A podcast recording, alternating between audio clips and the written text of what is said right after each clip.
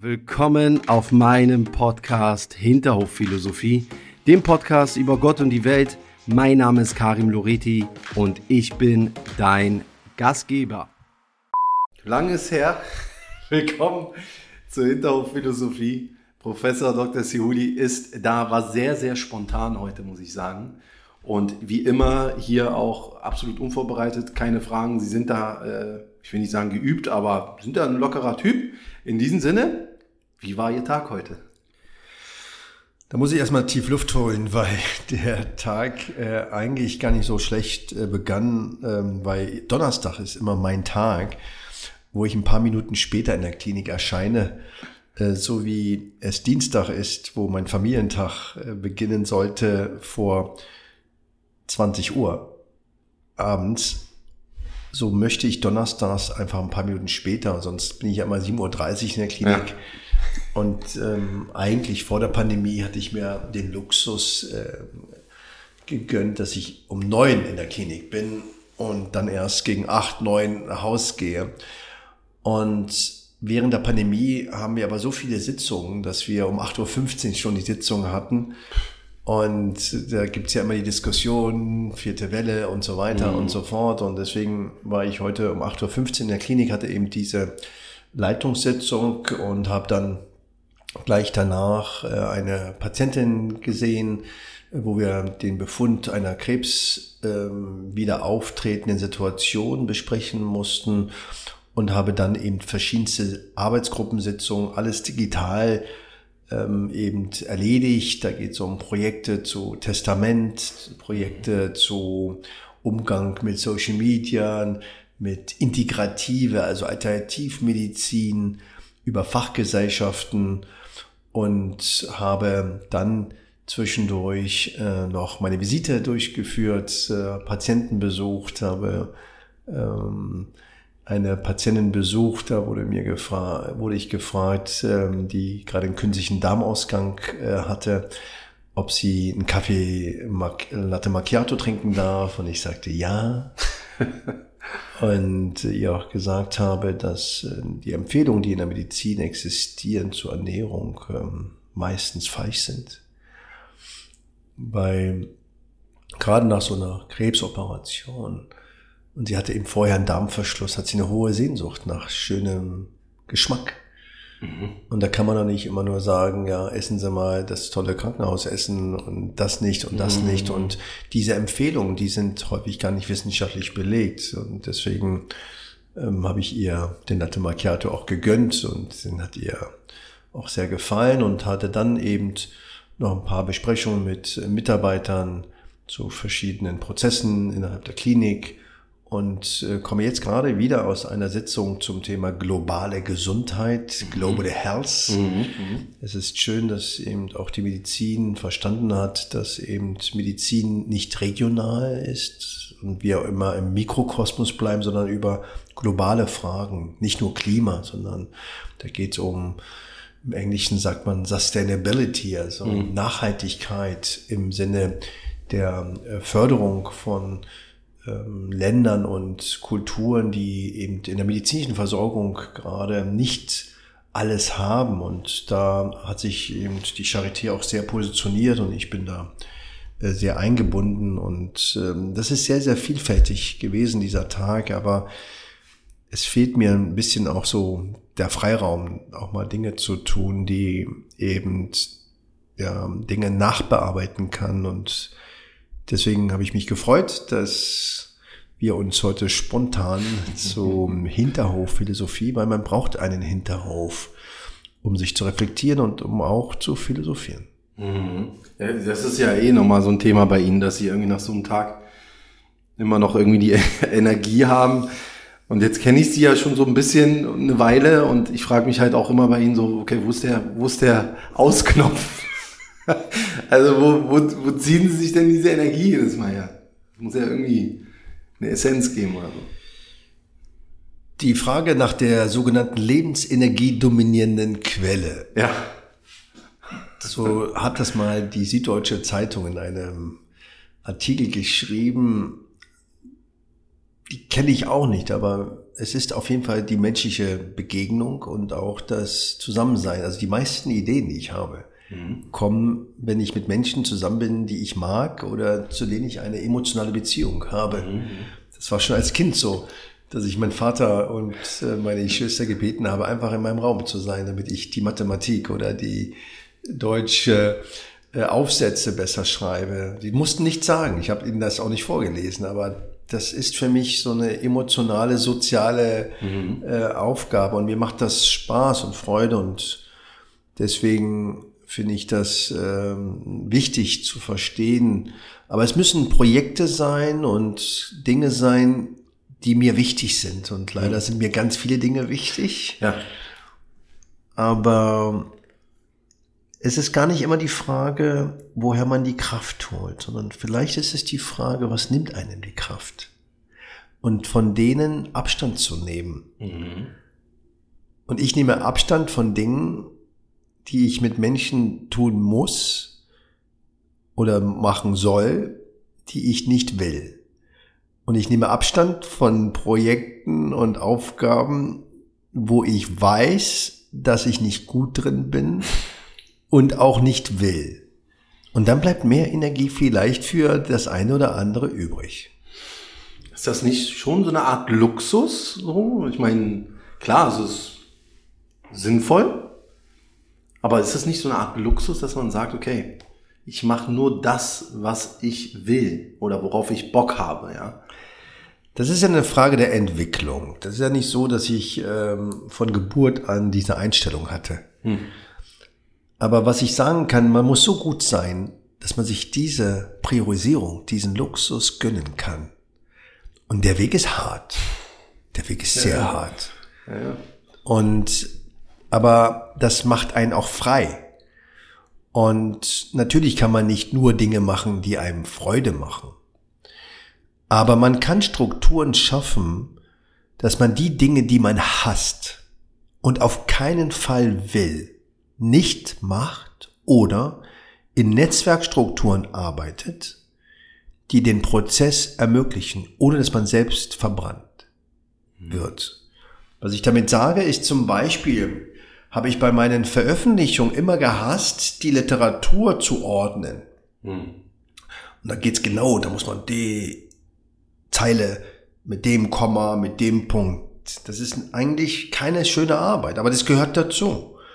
Und ich habe frühzeitig gelernt zu sagen, okay, dann kann vielleicht aber einer meiner Co-Autorinnen oder Co-Autoren dann diese Aufgabe übernehmen. Und ich bin dann jemand, der vielleicht die Diskussion stärker schreibt. Und das sehe ich immer wieder auch bei meinen Mitarbeitern ähm, und auch Freunden, dass das häufig nicht gelingt, sondern man mogelt sich vorbei. Man macht das halbherzig, man schiebt das auf.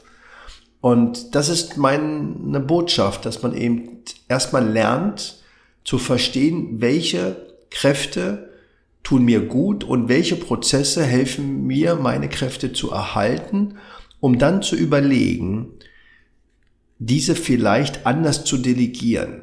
Aber das geht nur mit einer Ehrlichkeit. Man kann nicht hoffen, dass man einfach vorbei sich mogelt von Tag zu Tag. Ich weiß, dass das schwer klingt, aber es ist gar nicht so schwer, weil es bedarf erstmal die Selbstreflexion und dann weiß man, wie man was am besten tut. Ich hatte mal einen Chef, der immer gesagt hat, Eignung und Neigung sollte man folgen.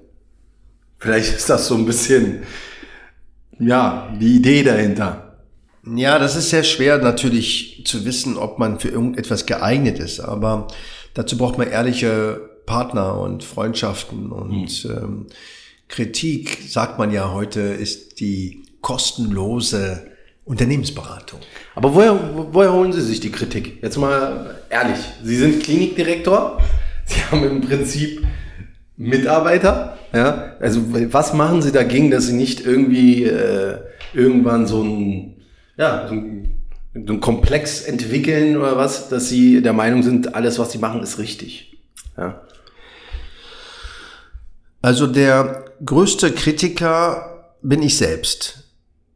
Also es klingt komisch mhm. und es gibt sicherlich Menschen, die mich kennen, die sagen, oh, der hat ja so ein starkes Selbstbewusstsein, aber das ist gar nicht so. Sondern ich bin da sehr selbstkritisch und ähm, habe auch viele Zweifel. Natürlich kann ich eine der schwersten Krebsoperationen der Welt durchführen und ich kann vielleicht eine Operation durchführen, die kaum jemand anders machen kann, aber ich habe große Zweifel während der Operation, ob das geht. Und ich mache auch Fehler und mir gelingt auch nicht alles, was ich anfasse. Aber ich gebe nicht auf, sondern ich versuche es mit dem besten, ähm, ja, mit der besten Absicht und mich auch vorzubereiten. Und die Kritik anzunehmen ist nicht leicht, aber Menschen, die mir wichtig sind, geben mir Kritik. Mhm. Was leider häufig ist, dass wir denken, dass jemand kritisiert wird, dass es eine Beleidigung ist. Oder dass das Neid oder Gier oder und so weiter verbirgt. Ich denke, dass Kritik wichtig ist, aber Kritik auch nicht eine unmittelbare Reaktion bedarf. Und Kritik muss aber so sein, dass man sein Gesicht nicht verliert. Das mhm. ist das, was man häufig vermisst. Du bist ein Idiot. Das ist ein, eine Kritik, die gar keine Gegenreaktion ermöglicht. Das heißt, wenn ich Kritik formuliere, und das muss gelernt werden, und da sind wir nicht gut sozialisiert, muss die Kritik dem Gegenüber etwas Raum lassen, darauf zu reagieren, sich nicht gleich zu verteidigen und dass er auf die Kritik eingehen kann, ohne dass er sein Gesicht verliert. Hm. Das, was Sie gerade gesagt haben, ist interessant.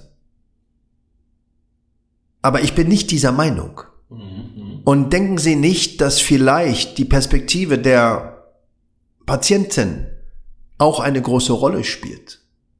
Ich habe die Kritik formuliert, mhm. habe ihn aber abgeholt und ihn bestätigt, dass das ein guter Beitrag war. Es war ein interessanter mhm. Kommentar. Mhm.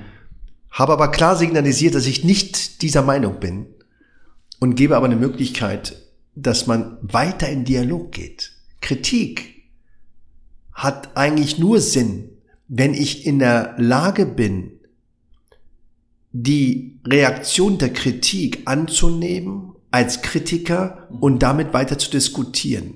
Und so beobachte ich mich auch selbst, dass ich in der Regel nur Menschen kritisiere, mhm. die ich schätze.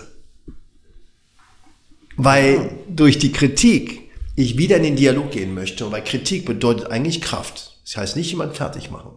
Das stimmt. Aber ich meine, es ist ja immer so schwer, äh, wenn man einen Vorgesetzten hat, dem, sage ich mal, so ein bisschen die Meinung zu sagen, ja. Ich sag's jetzt mal so salopp. So. Ich meine, was, also, bestes Beispiel Pflege. Ich muss jetzt mal auf dieses Thema kommen, ja. Ich weiß ja nicht, wie viele Pflegekräfte zu Ihnen kommen und sagen, ganz ehrlich, also Herr Siuli, irgendwie, mich stört es, was Sie da machen. Ja. Das, ich kann mir nicht vorstellen, dass das passiert irgendwie. Aber was machen Sie denn, dass Sie auch auf diese Belangen hören, dass Sie da ja sensibel äh, sind, ja?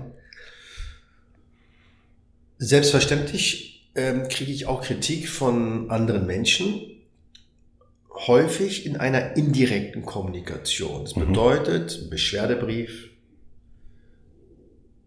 einen bösen Anruf, und zwar nicht auf meine Person, sondern der Sekretärin gegenüber. Wir Menschen in der heutigen Zeit vermeiden die direkte Kommunikation. Mhm. Und wenn man indirekte Kommunikation erhält, dann ist das schwer, direkt zu reagieren. Und deswegen bin ich immer der Meinung, wenn es ein Problem gibt, dann sprich es doch aus und gebe Raum. Und das ist einer meiner häufigsten Aufgaben in meiner Klinik. Mhm. Kritik, gar nicht unbedingt mir gegenüber, aber dem System oder bestimmten Berufsgruppen gegenüber zu moderieren. Mhm. Und natürlich ist die Kritik indirekt dann auch mir gegenüber, weil es ist ja meine Mitarbeiterin oder mein Mitarbeiter oder meine Klinik. Ja. Und dann das zu trennen von der moralischen Verantwortung und der Möglichkeit, wieder in Dialog zu gehen und die Menschen zusammenzubringen, das ist eine extreme Herausforderung und dafür sind wir nicht ausgebildet. Also Kritik formulieren ist eine Herausforderung, das müssen wir lernen, eigentlich schon im mhm. Schulalter. Mhm. Und zweitens, dass wir aber auch Kritik so annehmen, dass wir in den Prozess gehen. Und deswegen ist das so relevant, dass wir eben eigentlich lernen, trotz der oder gerade wegen dieser Digitalisierung und den Möglichkeiten, dass wir immer wieder die menschliche Begegnung dafür nutzen, direkte Probleme aus dem Welt zu bringen. Und das klingt pathetisch, aber es ist ganz leicht und ganz schwer zugleich, weil die Konfrontation ist eigentlich die Voraussetzung, um eine Lösung zu finden. Ich habe das Gefühl, es wird halt, ne, man sieht das ja gerade in sozialen Medien, dass genau diese Eigenschaft dem Menschen verloren geht, weil gerade auf den sozialen Medien äh, es ja so schnell geht alles, ja, und die Leute äh, irgendwie einfach nur eine Meinung mitteilen wollen und es geht gar nicht mehr um den Diskurs. Und das ist natürlich in der heutigen Welt sehr, sehr schwierig. Es ist schwierig, auf der anderen Seite ist das eigentlich wieder leicht. Und ähm, Sie wissen, dass ich da digital mich da wirklich sehr anstrenge, ja. auch immer ganz vorne zu sein und äh, auch schnell zu sein, ja. Aber man muss verstehen, dass Digitalisierung eine Möglichkeit ist, ähm, viel und schnell etwas abzuarbeiten. Aber mhm. wenn es darum geht, Beziehungen aufzubauen oder zu erhalten oder Kreativität zu fördern, dann brauchen wir die direkte Kommunikation, die direkte Bewegung dieser Menschen. Und deswegen denke ich, was wir jetzt lernen müssen, ist, dass Digitalisierung in der Kommunikation wie ein Medikament dosiert werden muss. Hm. Indikation bedeutet zu sagen, in welchem Bereich. Dosis bedeutet wie viel. Dann bedeutet Nebenwirkung, was könnten denn die Kollateralschäden sein? wenn ich eine E-Mail schreibe mit sechs Rechtschreibfehlern hm. und die unklar formuliert ist und dass ich überlege, was sind denn die Ziele? Was ist das Ziel dieser Kommunikation? Ist das ein schönes Bild posten hm. oder geht es darum, ein politisches Thema zu bearbeiten und dann sich zu überlegen, und so machen wir es auch in der Medizin, was sind denn die Alternativen? Und da ist häufig die Alternative, dass wir einfach mal anrufen. Oder einfach mal direkt kommunizieren oder man trifft sich. Und deswegen ist Medizin, und das wissen Sie, so einer meiner Lieblingsformulierungen, das Spiegelbild der Gesellschaft. Aber wir können die Gesellschaft verändern. Wir dürfen immer nicht nur sagen, das ist das System, das ist die Zeit, das sagt jede Generation. Mhm. Immer mit derselben Formulierung, immer mit derselben Idee. Und am Ende des Tages geht es immer darum, um dieselben Probleme, dass wir genau das, was Sie sagen, diese Zwischentöne, dieses in die Augen gucken, ja, mhm. wir machen's, ja, wir haben dieselbe Haltung. Du, wir kennen uns gar nicht so lange, aber die Chemie zwischen uns passt. Mhm. Und ich habe Lust, mehr mit dir zu machen, zu lernen. Und deswegen denke ich, ist es ganz relevant, dass wir am Anfang jetzt auch im Rahmen der Pandemie alles übersetzt haben in die Digitalisierung. Jetzt sind wir gerade in so einer Phase, wo wir Hybridgeschichten machen. Und ich bin der Meinung, wir müssen jetzt sortieren. Mhm.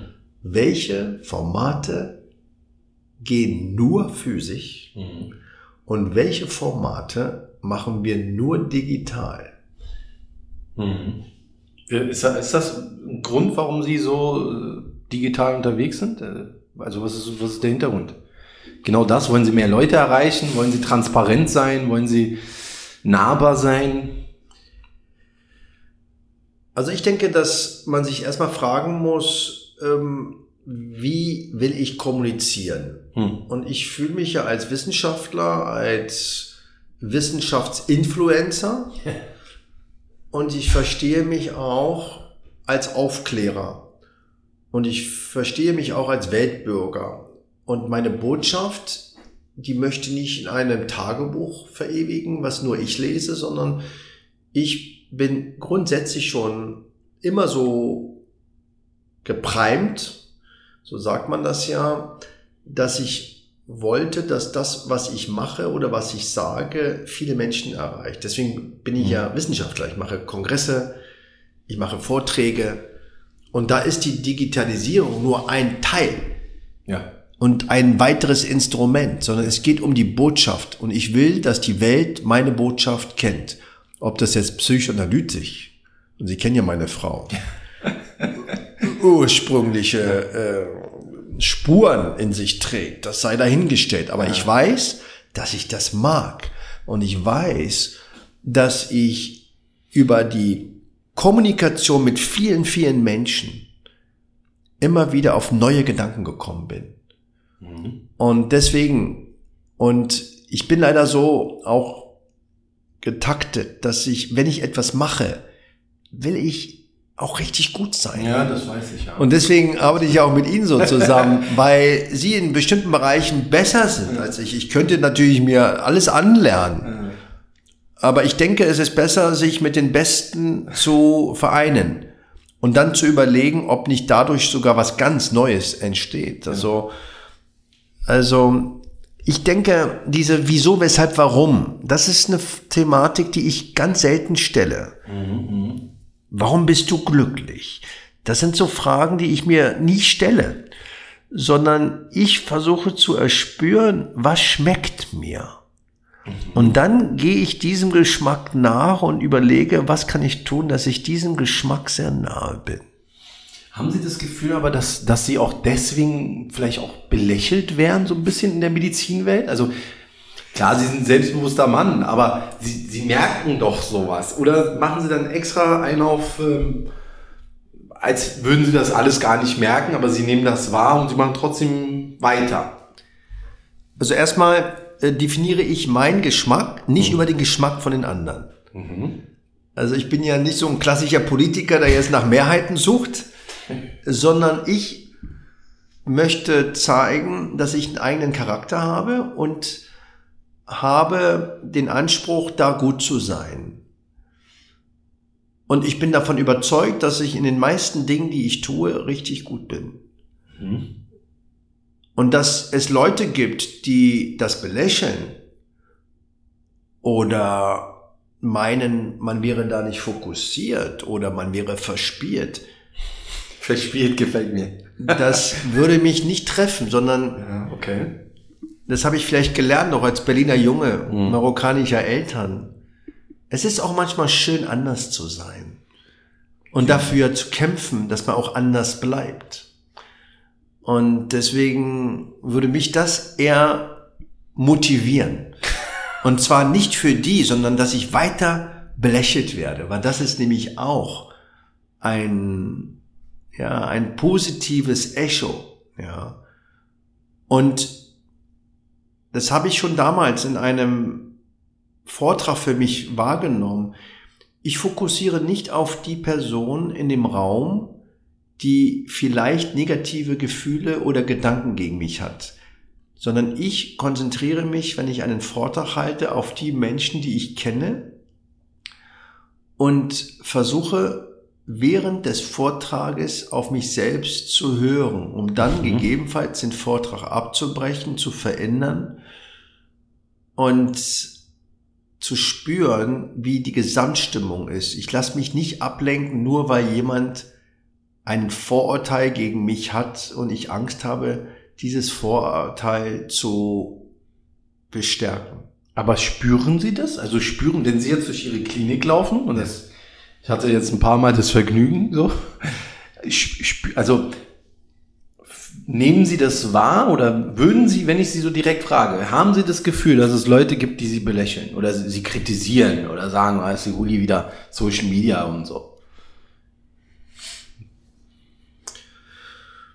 Ich weiß, dass ich Menschen begegne auf diesen Wegen, die dafür kein Verständnis haben und auch nicht verstehen, dass man das macht. in der Regel gebe ich aber denen keinen Angriffspunkt. Und die ähnliche Diskussion hatte ich ja, als ich meine ersten Bücher über Marrakesch und Tanger geschrieben habe. Weil ein Arzt in der Charité, da erwartet man, dass der eben die Therapie für die Welt verändert. Und da wird man auch belächelt. Mhm. Und ich gebe aber diesen Menschen in der Regel keine Angriffsfläche, weil es wäre natürlich jetzt ein großes Problem, wenn ich jetzt nicht mehr veröffentlichen würde, wissenschaftliche Projekte mhm. und nur noch Bücher schreibe über Marrakesch oder über Berlin. Mhm. Und da bin ich glücklich, dass ich eben diese Energie habe, dass ich beides machen kann, weil in der Regel ich auch die Dinge besser mache, obwohl ich viele andere Dinge noch mache. Sie machen ganz schön viel, ja. Und vor allen Dingen hat das kein Ende gefühlt. Das ist, äh, das ist wirklich verrückt. Im positiven Sinne jetzt, ja. Also ich glaube, das geht wirklich nur, wenn man, wenn der Antrieb nichts Kommerzielles ist, sondern wirklich ähm, das macht, weil man das, weil man das wirklich feiert. Weil man das liebt. Und Oder weil man sehr früh angefangen hat, in Netzwerken zu arbeiten. Mhm. Ja, also ich kann natürlich heute ein Buch schreiben in sechs Monaten und das auf den Markt bringen. Mhm. Aber das ist, weil ich das gelernt habe und viele Bücher schon geschrieben habe, die eben fünf Jahre oder zehn Jahre brauchten. Und ich aber die Menschen, die mehr Erfahrung haben als ich, immer eingebunden habe. Ich habe nie den Anspruch gehabt, dass ich das besser kann als der Pilot, der die Flugzeuge äh, fliegt. Mhm. Obwohl ich das ein oder andere Mal einen Zweifel äh, darin hatte, als wir in ein Flugloch oder so weiter geflogen sind. Aber ich respektiere die Kompetenz des anderen und suche die. Und deswegen kann ich so viele Dinge auch tun, weil erstmal meine Familie großartig ist und meine Frau vor allem, die das auch respektiert, ähm, aber auch unterstützt und weil ich in sehr vielen Strukturen arbeite, die mit ganz besonderen Menschen ähm, ich viele, viele Projekte habe. Ja. Und ja, das ist auch so, so ein Geheimnis, wie man Dinge umsetzen kann. Und ich, es ist auch nicht so, dass ich jedes Projekt mhm. mit einem 100-Meter-Sprint mache. Aber ich lasse nie los. Nie. Wenn eine Sache mir wichtig ist, geht die immer weiter. Und ich plane jetzt zum Beispiel eine Krebs, Geschmack und Riechschule. Und dieses Projekt habe ich schon seit langer Zeit in meinem Kopf, aber jetzt wird es langsam.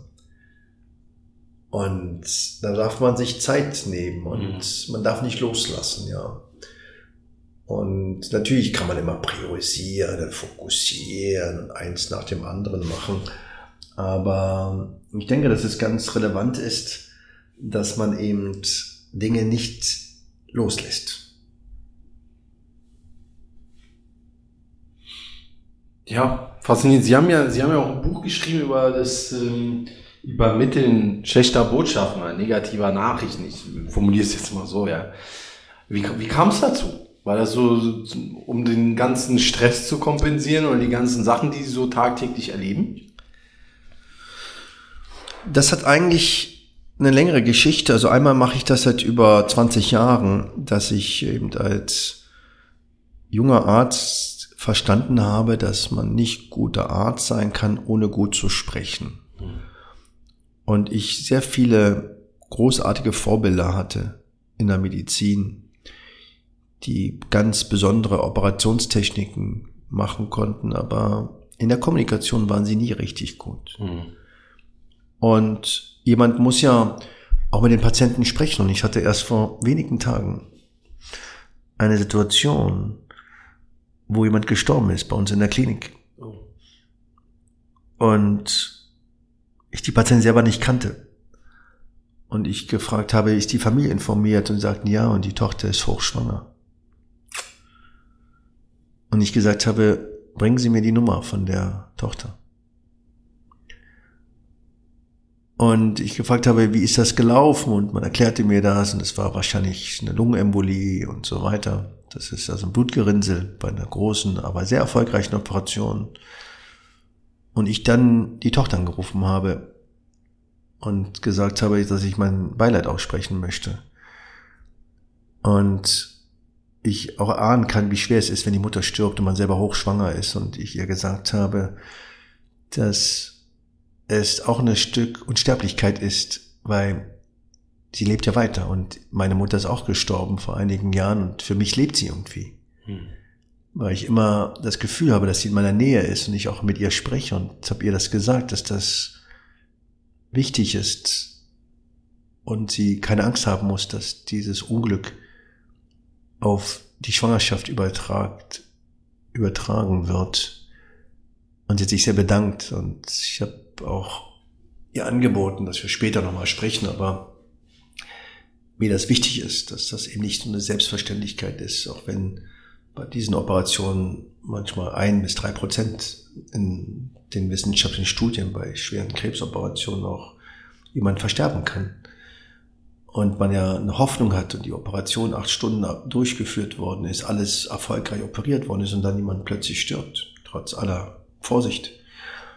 Und deswegen war mir so wichtig, dass die Kommunikation nochmal hinterfragt wird. Und ich hatte damals, als ich das Buch Tanger geschrieben habe, über die Heimatstadt meiner Eltern und dort meinen Überfall auf mich, den Tod meiner Mutter verarbeitet habe, eigentlich vor, in einen Verlag zu gehen, der sehr bekannt ist in Deutschland und der Verlagschef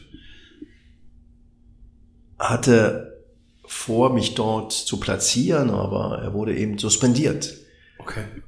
Und er sagte zu mir, Herr Professor Judi, warten Sie, bis ich beim nächsten Verlag bin und dann nehme ich Sie mit. Und ich sagte, nein, ich will, dass das Buch veröffentlicht wird und habe das dann auch in einem großartigen Berliner Verlag dann auch gemacht. Und der kam viel, ein Jahr später wieder zu mir und meinte, jetzt, jetzt will ich, dass Sie mein Autor werden. Und er kam zu mir in die Klinik und wir haben vier Stunden gesprochen und ich dachte, ja, wir können gerne ein Buch schreiben. Und er sagte, ja, was gibt's denn für Themen? Und ich sagte, ja, ich habe ein Thema in meinem Kopf über Mythen und Fakten von Krebs, weil es gibt sehr viel Unwissen hm. und Fake News zu Krebs. Ja, macht zum Beispiel Urinieren im Stehen, macht das mehr Blasenkrebs. Oder Aha. macht Handy, Hirntumoren. Oder macht zu viel Milch, Darmkrebs. Oder macht der Trauer um den Tod seines Vaters Krebs. Mhm. Und habe damit damals angefangen, ein Buch zu schreiben über diese Irrtümer, über kleine Geschichten. Und das zweite hatte ich äh, schon immer vor, dass ich einen Roman schreibe. Ohne zu wissen, wie man einen Roman schreibt. Und das dritte war, dass ich seit Jahren immer überlegt habe, ein Buch zu schreiben über die Kommunikation im Rahmen von schweren Situationen. Und er hatte mich damals motiviert, sagte, ja, das mit der Kommunikation ist extrem wichtig. Und so habe ich damals dann angefangen, ein Buch zu schreiben und habe dann beim Schreiben gemerkt, wie langweilig das Buch ist. Weil ein Sachbuch zu schreiben bei einem derartigen emotionalen Thema ist schwierig. Und mhm. deswegen habe ich dann überlegt, meine Sehnsucht nach Geschichten mit Sachinformationen zu kombinieren und habe dann eben dieses Buch geschrieben und habe dann auch gemerkt, dass die Regeln, die es gibt zum Übermitteln von schlechten Nachrichten, nicht wissenschaftlich belegt sind und dass man vielleicht auch das anders machen kann und dass man vielleicht auch als Polizist, als Arzt, als Sanitäter als Seelsorger vielleicht ähnliche Mechanismen nehmen könnte und habe mit vielen Menschen gesprochen und habe dann eben dieses Buch geschrieben. Das heißt, Sie würden sagen, ich meine, das ist ja ein Thema, was uns irgendwie alle beschäftigt, ja, also von mir jetzt gerade mal ich als junger, als, als Jugendlicher vor, der irgendwie eine schlechte Note bekommen hat und da muss ich das meinen Eltern erzählen. Das ist ja auch so ein bisschen so, ne? Bis hin zum, zum Arzt, der der Familie dann berichten muss, hey, da ist jemand verstorben. Erkennen Sie dort einen Code? Auf jeden Fall. Der erste Code ist, dass es immer einen, einen Überbringer und einen Empfänger einer schlechten Nachricht gibt. Wichtig ist, dass diese Rolle Überbringer der schlechten Nachricht und Empfänger der schlechten Nachricht sich ständig wechselt. Also sobald man als Mensch sagt, Papa, ich habe einen Tadel in der Schule. In dem Moment, wo ich das sage, bin ich selbst Empfänger. Und der Vater, der Empfänger ist, wird zum Überbringer, weil er wird von seiner von der Frau gefragt, was hast du, was hat denn der Junge gesagt? Also, dass man erstmal sich bewusst ist, dass diese Rollenzuteilung einen variablen Prozess darstellt. Also es geht um die Botschaft. Es geht um die Botschaft und es geht um die Information. Und das Dritte, was ganz wichtig ist, es geht immer um Beziehung. Hm. Weil man bleibt ja der Sohn. Und man bleibt der Ehemann. So, das heißt, das sind erstmal die Rahmenbedingungen, dass die Information von Überbringer zu Empfänger sich ständig ändert und dass eben die Beziehung das A und O ist. Und das ist natürlich was anderes, mhm. dass wenn ich als Polizist jemanden eine Information überbringe, wo ich diesen Menschen gar nicht kenne, mhm. oder wenn ich eben Angehöriger bin. Das ist ein Unterschied. Warum? Weil wenn ich die Beziehung habe, kann ich nämlich mehrere Anläufe zu diesem Gespräch machen und Nachbearbeitung. Wenn ich aber nur die Information übergebe und dann in meinen Streifenwagen wieder gehe, mhm. habe ich mit dieser Person nicht mehr viel zu tun. Aber mit mir selbst natürlich. Mhm. Und, und weiter, was ganz wichtig ist, es geht mehr als um die Information, geht es mehr um die Botschaft. Weil viele überlegen sich, ja, wie sage ich das denn? Ja. Wie fange ich damit an? Aber man muss klar sich bewusst machen, um welche Botschaft geht es. Was ist die Botschaft nach dieser Überbringung der Information? Und was ganz, ganz wichtig ist, ist, alles, was man sagt, muss wahr sein. Oder zumindest wahrhaftig. Also muss erstmal klar sein, dass ich nicht lüge. Punkt. Man muss nicht alles, was man weiß, sagen, aber das, was man sagt, muss ehrlich sein und authentisch sein. Und dann ist ganz wichtig zu verstehen, ob derjenige, dem ich die Information übergebe, und lassen wir das mal heute bei, der, bei dem Tadel, dann ist es wichtig, ob dieser Mensch, dem ich erzählen möchte, dass ich meinen dritten Tadel bekommen habe in der Schule, ob der vorbereitet ist auf diese Information. Mhm. Übertragen auf die Medizin. Guten Tag, Sie haben Krebs. Ohne Wahnsinn. Vorankündigung ist ein Hammer. Ja. Ja. Auf der anderen Seite macht es keinen Sinn. Da hat eine Gewebeprobe in der Brust passiert. Bei Brustkrebs, da hat einen Knoten, man hat eine Biopsie genommen, so nennt man das. Mhm. Und dann kommt die Patientin zu mir in die Klinik und will den Befund wissen. Und ich fange dann an, über Klima ja. oder über die Europameisterschaft zu sprechen. Das geht auch nicht. Nee, das haut nicht hin, ja. Also, und das ist der Code. Der Code ist immer wieder. Und das Ziel ist, die Botschaft zu übermitteln, die Beziehung zu erhalten, den Raum des Verdauens der Botschaft zu ermöglichen und den Menschen selbst zu befähigen, der die Botschaft erhält, sich zu bewegen, emotional, kognitiv, geistig, körperlich. Hm.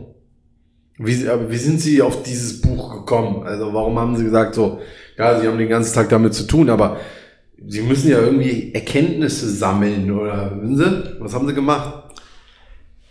Ich habe ein, zwei Bücher mir angeguckt, die es zu diesem Thema gibt und habe gemerkt, wie langweilig sie sind ohne jetzt wirklich jetzt äh, die großartigen Autorinnen und Autoren äh, beleidigen zu wollen und habe gesagt, nein, ich mach's anders. Und ich denke, Wissenschaft ist nicht nur eben neueste Therapien zu entwickeln, sondern Wissenschaft ist auch Erfahrung festzuhalten. Erfahrung festzuhalten. Hm.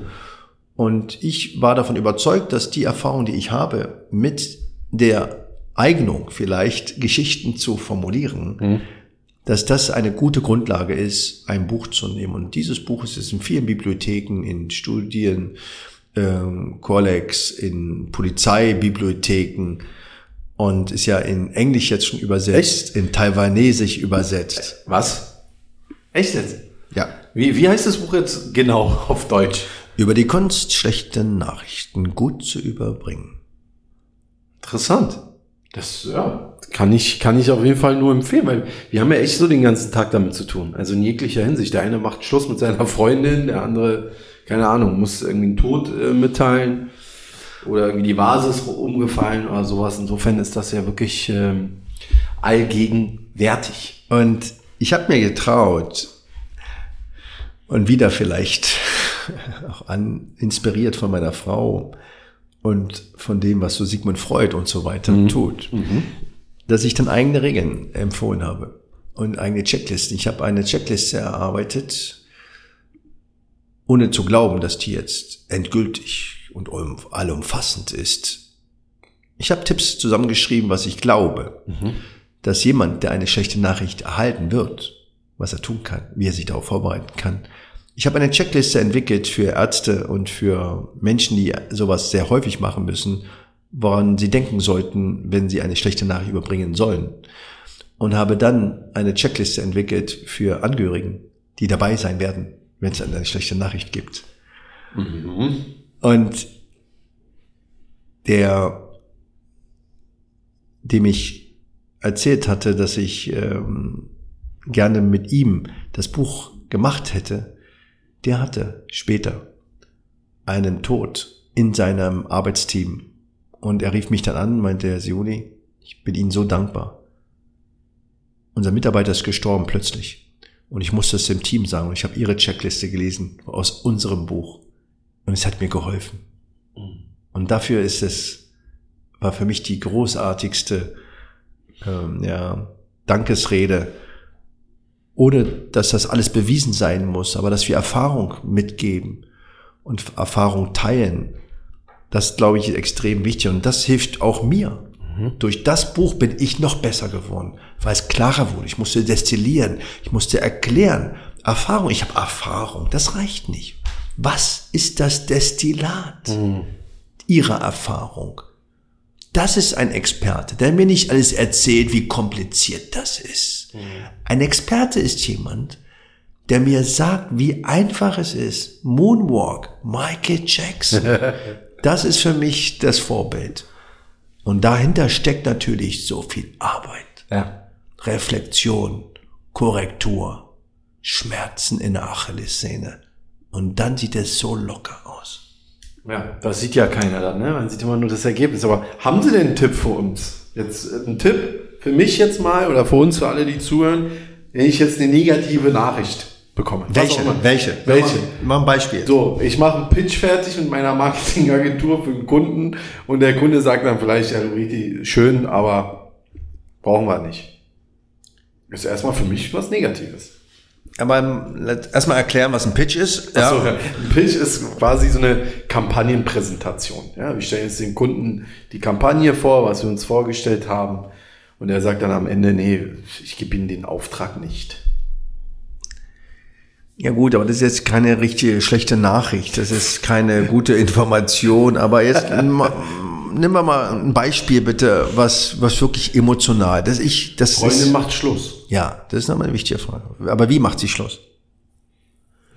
Also ich kann nur aus Erfahrung sprechen dann.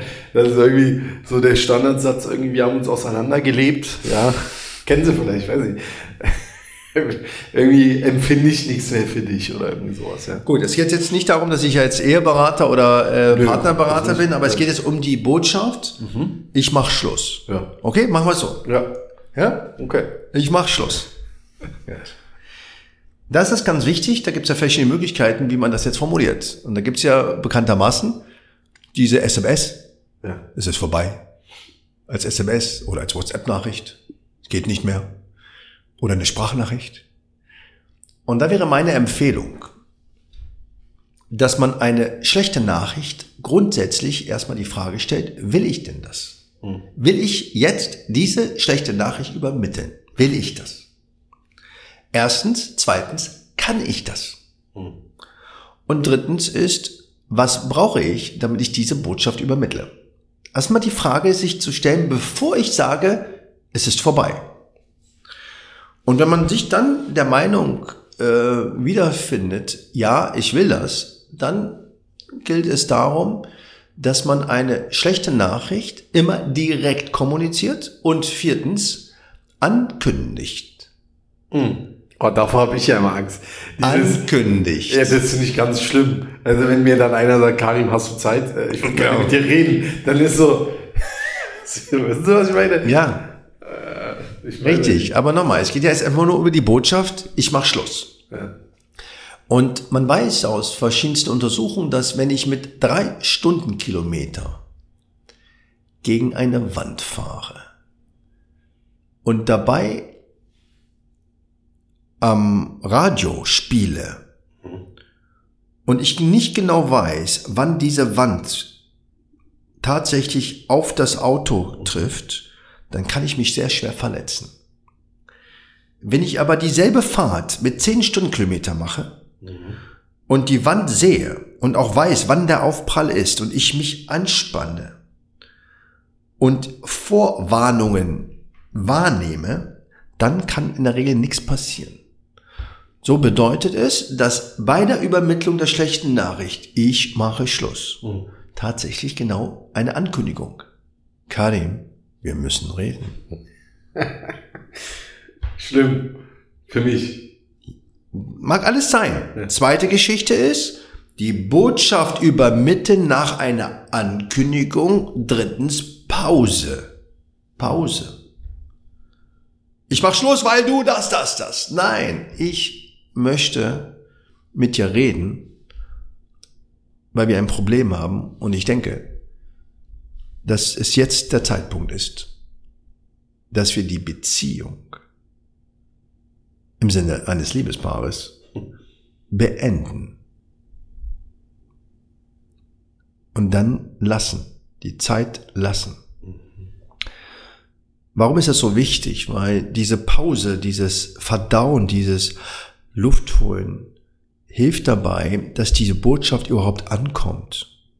Wenn ich gleich weiterrede, dann kann es sehr gut heißen, dass die Botschaft nicht ernst genug war oder dass der Gegenüber eben diese Botschaft nicht annehmen kann, weil sofort etwas anderes gesagt wird, worauf ich dann mich wieder fokussiere. Und man weiß, dass Ärzte beispielsweise nicht Stille aushalten können. Wenn ich sage, Sie haben Krebs und wir können das und das machen, ist das alles nett, aber häufig können die Patienten das nicht verstehen und nicht annehmen. Und der Arzt, wenn er nicht sagen würde, in der Regel nach wenigen Sekunden das durchsprechen wird, weil er auch es nicht gelernt hat, Dinge so stehen zu lassen. Man muss die Botschaft erstmal stehen lassen, ohne dass man gleich einen Plan hat, wie man aus dieser Stille rauskommt. In der Regel ist das so, dass es dann eine Orientierung gibt. Und wenn ich sage, du, wir müssen die Beziehung beenden, dann kommt zumindestens von Ihnen wahrscheinlich nach sechs, sieben, acht, maximal 16 Sekunden. Was heißt das? Mhm. Wieso? Was habe ich getan? Genau, aber da, wie gesagt, da sollten wir nochmal ja. auch, ja. Also das sind so die Regeln. Also es geht jetzt tatsächlich erstmal nur um die Botschaft, ja, ja, ja. und über die Beziehung, ja, und wie will ich, und das ist wieder was Philosophisches. Ja. Es geht immer darum, wie fange ich an und wie gehe ich auch wieder raus. Mhm. Und immer die Möglichkeit, und das ist das Geheimnis, wenn ich weiß, da ist eine Beziehung, muss ich auch nicht alles, alles in diesen fünf Minuten vollstopfen, mhm. sondern okay, ich denke, dass wir uns morgen wieder treffen können. Man kann ja auch Dinge dann verschieben. Mhm. um das aufzuerklären, weil man kann nicht diese, diese Lösungen alle erzwingen. Ja, und wenn ich sage, ihr Mann ist gestorben, ja, da kann ich doch jetzt nicht sagen, die werden ja auch, äh, sie werden dann irgendwie trotzdem irgendwann wieder glücklich. Das, so kann man ja nicht, sondern man muss den Schmerz zulassen. Mhm. Und die Hand reichen und ich begleite sie. Ich habe keine Lösung. Und das ist das, was Angehörigen immer so schwer fällt. Nichts zu sagen. Zu akzeptieren, dass der Mensch erstmal mit sich selbst beschäftigt ist. Und dass man nicht immer gleich mit einem neuen Ratschlag kommt. Ja? Wenn die, wenn die Frau das Kind verliert mit einer Fehlgeburt, kann man nicht sagen, der kriegst ein anderes Kind. Man muss erstmal sich von diesem Kind verabschieden und die Möglichkeit haben, zu trauern. Und das ist das, was wir vielleicht auch verlernt haben, gemeinsam zu trauern. Und wir haben vorhin mit der Digitalisierung begonnen, aber das geht eben nicht digital. Das geht nur mit dabei sein, mit festhalten, handhalten, umarmen, nichts sagen, einfach nicht wegrennen. Mhm. Und dass man sagt, und zwar nonverbal, auch wenn das passiert ist, du bist mir wertvoll. Ich liebe dich, du bist mir als Mensch wichtig. Und das sind Botschaften, die man über Haltung, über die Augen, über die Berührung, über die Geste, über das Kochen genauso gut adressieren kann, ohne dass man eben alles ausdiskutieren Den Menschen dann Raum lassen sozusagen. Das ist ja so ein bisschen schließt sich jetzt so der Kreis, ne? mit dem Anfangsthema sozusagen, dieses typische, man will einfach nur eine Meinung mitteilen und fertig. Ja, aber im Prinzip ist die Essenz Raum lassen, den Gegenüber auch mal atmen lassen. Ne? Ich denke, dann ähm, sieht die Welt auch vielleicht ein bisschen einfacher aus, aber wir können ja auch nur drüber philosophieren. Und sich der Kraft bewusst sein, dass wir Beziehungsindividuen sind. Wir sind Beziehungslebewesen. Wir sind eigentlich so trainiert, dass wir in der Herde leben und überleben. Und das ist die Kraft des Menschen. Und auch wenn wir Einsiedler haben, mhm. auch die leben in Gemeinschaft. Aber die Gemeinschaft heißt nicht, dass man jeden Tag zusammen hocken muss und alles gemeinsam tun muss, sondern dass man das Individuum und auch den Menschen, dem am meisten lebt, Raum lässt. Weil das ist das, was wir einfordern. Wir wollen auch alleine sein. In einer Gemeinschaft. Aber in Beziehung bleiben. Ohne gekränkt zu werden. Ohne verstoßen zu sein. Und wir schauen immer wieder, was uns fehlt. Und was der andere hat, die andere hat. Nein, es geht darum, dass wir in Beziehung bleiben. Und das ist das, was ich versuche auch in der Medizin für meine Patienten in Beziehung zu bleiben, aber professionell. Mhm. Wir reden hier nicht über eine Freundschaft. Mhm. Wir reden hier über eine humanistische Beziehung in einer Notsituation, wo man ganz viel Expertenwissen braucht, aber auch Feingefühl, um das zu moderieren. Weil das Leben ist ein Orkan. Schöner Schlusssatz, würde ich sagen. Und äh, ja, ich glaube, es waren, äh, waren viele interessante Themen dabei und äh, vor allen Dingen vor allen Dingen auch das Thema der Übermittlung dieser Botschaften, weil wir den ganzen Tag eigentlich bewusst und auch unbewusst damit eigentlich zu tun haben. Ne? In diesem Sinne vielen Dank, dass Sie da waren und ähm, ich hoffe, es geht weiter. Zumindest mit Weißbund, mit Ihrem Podcast ist ja auch sehr. Ich glaube, wir sind äh, eine chronische Beziehung. Sehr, sehr diplomatisch ausgesprochen. In diesem Sinne, vielen Dank äh, alle, die zugehört haben gerne äh, folgen. Äh, Professor Siolis Instagram-Profil ist auch verlinkt in der Beschreibung. Und ja, vielen Dank. Danke.